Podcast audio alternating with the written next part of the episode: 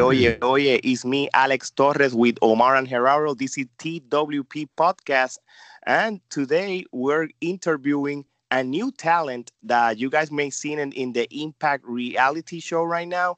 And his name is, is Tunku Amir. Hey, man, how are you, man? I'm good. How are you guys? Doing good, doing good. good. Thank you for your time. I, I know that you know your schedule probably has been cleared up because of the Yeah. situation around the world. So thank thank you for your time, man. Thank you for having me on here.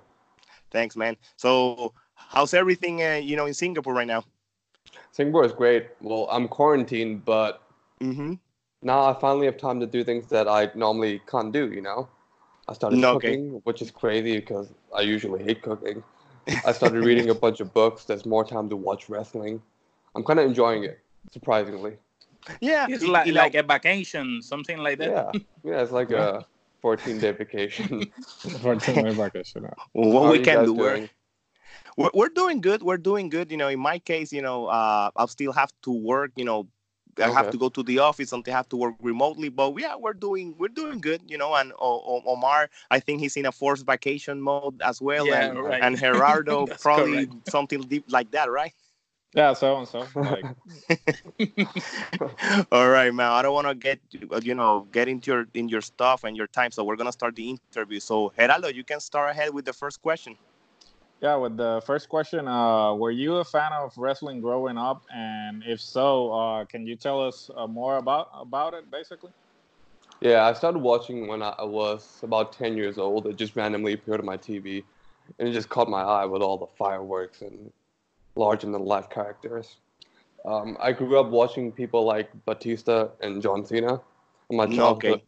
yeah, my childhood hero was Batista, and yeah, I think a lot of my style is influenced by people like Batista, Batista, and Edge, but mostly Mm, okay. because when I was young, I really, really hated Edge. So you know, obviously he's doing a lot of things right, and Mm-hmm. if I if I'm playing a heel and I want other people to hate me, might as well just study from the best. Mm, exactly. So you're basically from the ruthless aggression era, not not Yeah. the attitude era, right? Okay, No. okay.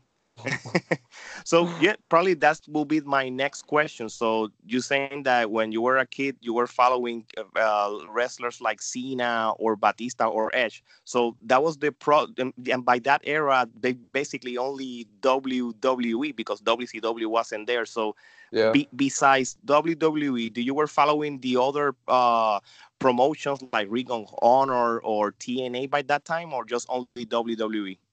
I didn't know Ring of Honor existed till I was about 18 when I got really, really into wrestling. When I, when I said, maybe I want to pursue this seriously, you know? When I was young in Singapore, nothing was really that big apart from WWE. TNA came on TV from time to time, but like I never really took it that seriously. So I was Mhm. mostly a WWE guy growing up. I didn't even know independent wrestling existed when I was younger. So- No, okay.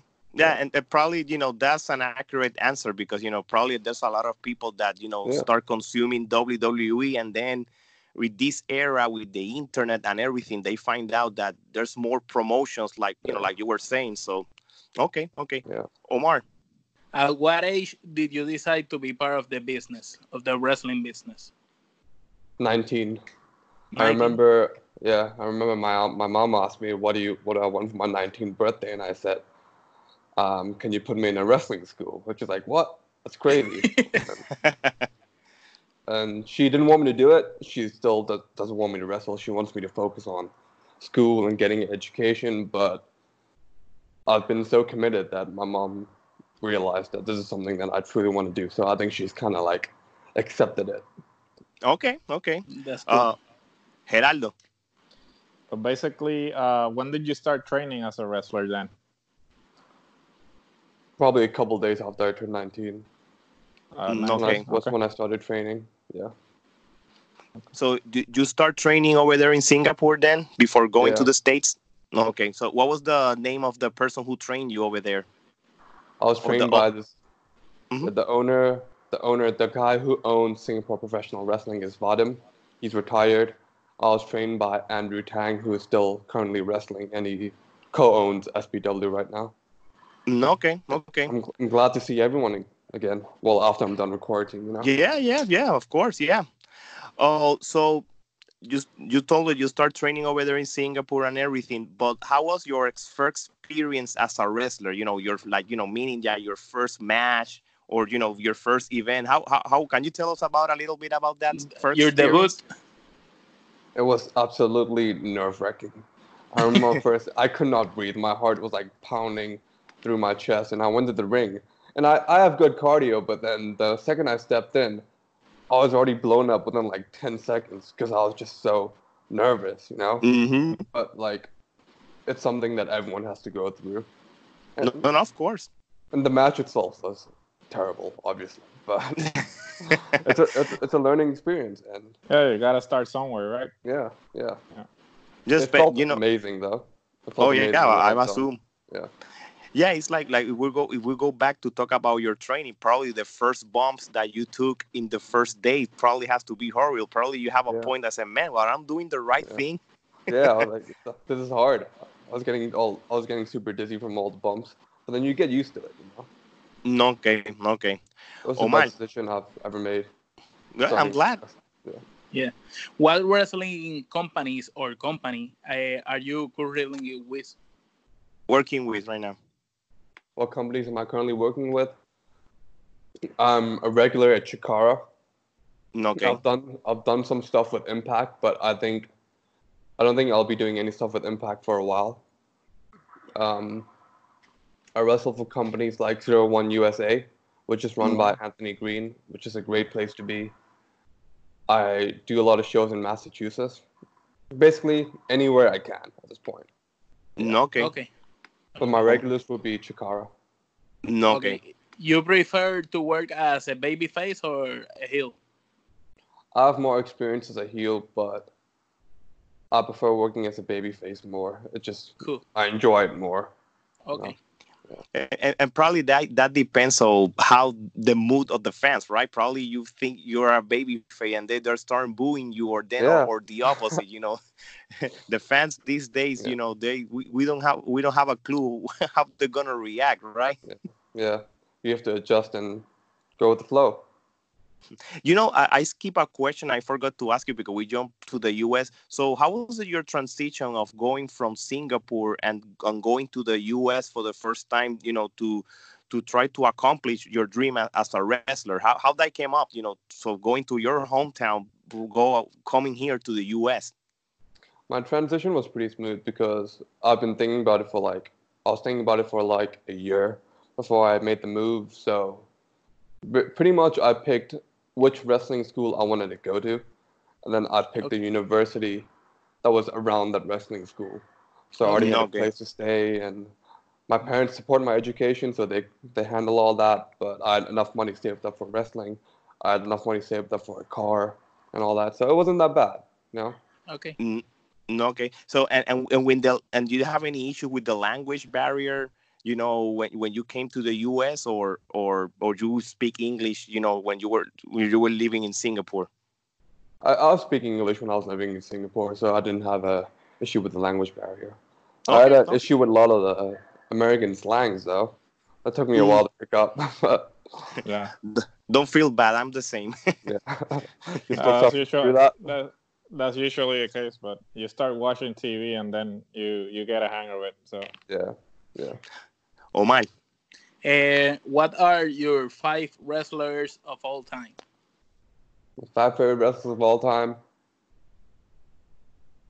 Batista, Edge, Matt Hardy, Kevin Owens, and Seth Rollins. That's a nice list, you got man. you got a Good good list. balance. You got a good balance. All after the ruthless aggression era, though. No, no, yeah, yeah. Basically, that's uh, uh, as as as ruthless aggression aggression. Li- well, except for Rollins and KO, Yeah. you know, that is from this era. But that, you know, that that's accurate. You know, probably you know in your era, your age. You know, probably in my case, that I'm all, of the oldest of the group. I'm with the Warrior, Hogan, Oh, that's all those old schoolers. You know, yeah. probably the two, the other two are more the attitude Stone era. Cold, kind- The Rock. Mhm. we, we can debate, but you know what? I like your list. I like your list. Um, Yeah, I like your list too. Gerardo. So you were recent, uh, recently a participant in the Impact Wrestling Gut Check. Um, I had an opportunity to watch the episodes you were involved in, and how was that experience? And uh, I don't, uh, I don't know. I really got like a weird vibe out of it in terms of how the the show is uh, edited, maybe. So, how was your experience being as a wrestler, maybe? What do you mean by a weird vibe? Uh, I don't know. It's the the way they they made the the show. Like for example, uh, you had that exchange with uh, I forgot the name of the wrestler when you were actually telling him that uh, when he was supposed to highlight a move. Clayton Gaines. Uh, that guy, yes. Uh, so and it, it was interesting because you don't usually see uh, that type of, of exchange between wrestlers because normally those things you say like backstage and they decided to just like uh, put that like and then when scott D'Amore spoke about it he said like oh yeah he he shouldn't be thinking about that he should be thinking about winning the competition so i, I don't like for me it was weird because it was like in a way throwing you under the bus, but you were actually uh, right when when you when you yeah, were I agree. telling when when you when you were telling him like, dude, like you were supposed to highlight my move. Like it, it was it was my time because I made you look good. Now it's your time to make me look good. But yeah, I, and and I like yeah. For me, it was weird that he they would uh, film that and then use it against you. That's what I mean about being weird. I think um, the gut check was it was a really good experience, and I did get a lot of bookings out of it. And yeah, when I was there, it was a ten-hour drive, which is terrible, but like I love, I, I loved every second of it. And being a part of Impact Wrestling is a, especially when I'm only less than a year into wrestling, it's it's a huge privilege. Oh, it is. It is after a year, yeah, and and, and you know, being you call you in for something on a company like like Impact, you know, that that's a good you know uh, experience that that you got in your one year experience. Let me put it that way. So so and and what's the outcome of this? You know, you finish with this or. Uh, a reality TV. So, what is supposed to be your relationship with with Impact after this? It just means that I think it's their way of saying that I've they've noticed me, and they're keeping their eye on me. So it's up to me to continue improving and working hard, and hopefully I'll get another chance in gut check, and maybe eventually I'll get signed because being part of Impact would be a great thing for my career. No, of and course, that, of yeah. And uh, as for the editing, um, it is reality TV, so it's I don't want to say things are scripted, but they they're gonna encourage you to create drama that they can film, and they already No, know uh, who's gonna win and who's gonna lose, so they're gonna edit the scenes according to, you know, Yep. what they No, want to. obviously, yeah, it's it's it's predetermined, obviously, and you know for a fact that they already knew which people are were going to the finals, obviously. But at the at the same time, uh, I think that well, yes, as you said, it's reality TV, and you need to create drama because that's what sells, after all. But yeah, I don't. I, I, for me, it, it was my first time watching the the show. Um uh, I've seen like Tough Enough, like other types of reality TV, wrestling related reality TV. But this one in particular, I think that compared to Tough Enough, obviously, which I think it was better structured. Like it was more about the wrestler, uh, it's themselves than the the other people involved. Like it wasn't because I saw that the the the coach, the guy that I don't know his name. I forgot his name too. He was like trying to get a lot of attention. Like it's like, dude, okay, you're the coach and everything, and you're trying to, but it's about the wrestlers. It's not about you. It's about you guys, yeah. Yeah. But, but you know, at least you know you, you like, like you told us, you know, this experience helped you to get more bookings, you know, have better exposure. So, so in a way that it, it, it ended up being a good thing for you, right? Yeah. Yeah. Cool. It can only be a good thing, even if I didn't make it to the mm-hmm. finals. Yeah. Still, no, and I, more eyes on me. Yeah, awesome. the Oh, my. exposure too. What is your dream match or dream matches if you have more than one? What's my dream match? Ooh. I want to wrestle John Cena. Ooh. No. Oh, you, That- you, that would you be have a- a big money match. High- That's great. High, high expectations. now. Yeah, Gotta keep the expectations high. No, definitely, yeah. that's great. Hey, Eh, let me ask you something. You know, that something that occurs to me. Do, do you know that you know? I'm, I'm probably going with with Impact again. You know that right now the the Impact champion is Tessa Blanchard, and you know, what do you think about this era right now about women wrestling a man right now? Especially you know, and, and I'm using Impact as an example. But basically, the Mhm. you know, Tessa is the champion of, of that company. You know, is that something that you ever experienced before, before or, or not yet, or, or what's your input about that?